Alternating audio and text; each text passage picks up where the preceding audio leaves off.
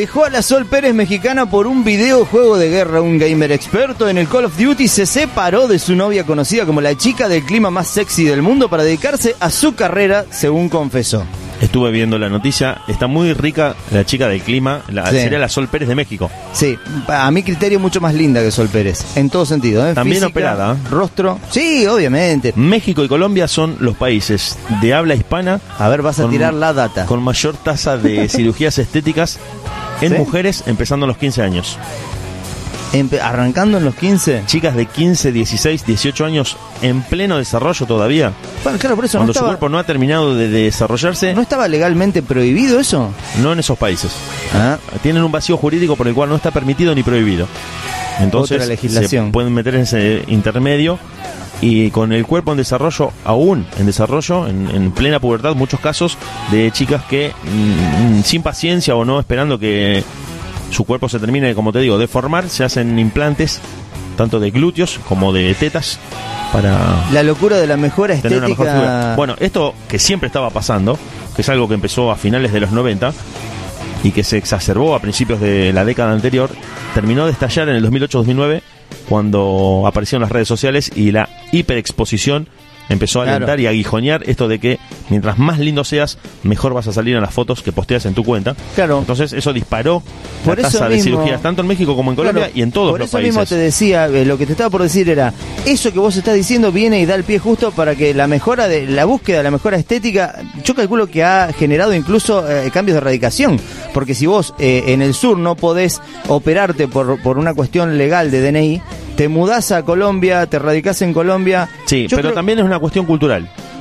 Es una cuestión cultural en la que acá hay un poco más de tolerancia por lo que uno conoce, ¿no? Por lo que uno conoce, estamos tocando de oído asquerosamente, pero por lo que uno sabe, me parece que acá las minas se bancan más no tener tetas o no tener culo, ya fue, ya sos así.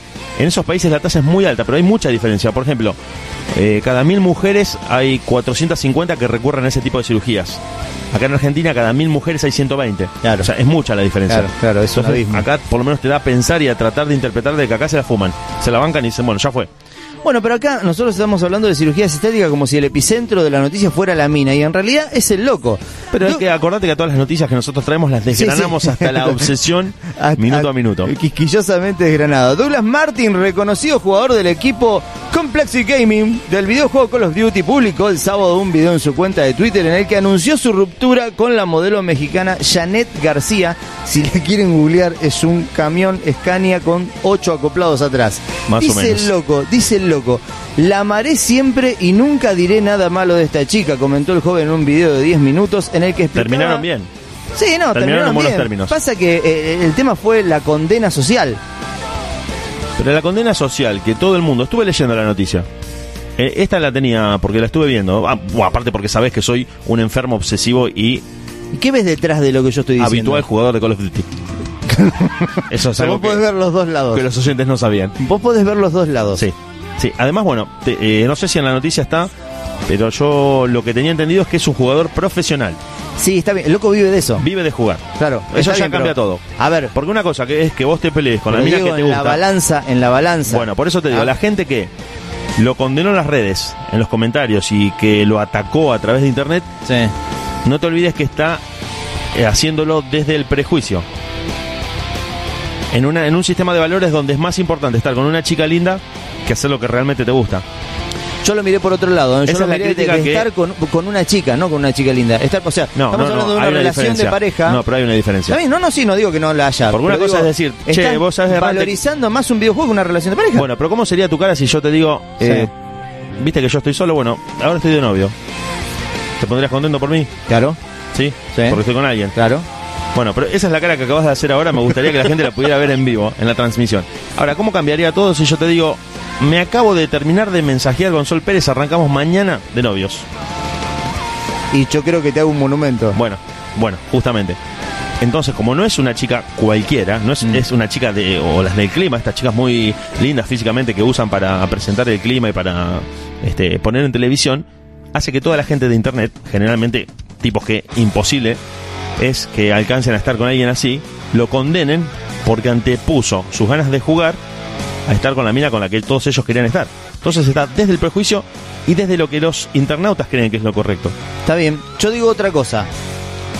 Yo digo, puedes tener tiempo para las dos cosas. Todos laburamos cara y de tenemos. periodista político. no, no, pero todos, No, todos laburamos. no, no, no, no. Todos laburamos. No, ahí no te, no te puedo a ver por qué.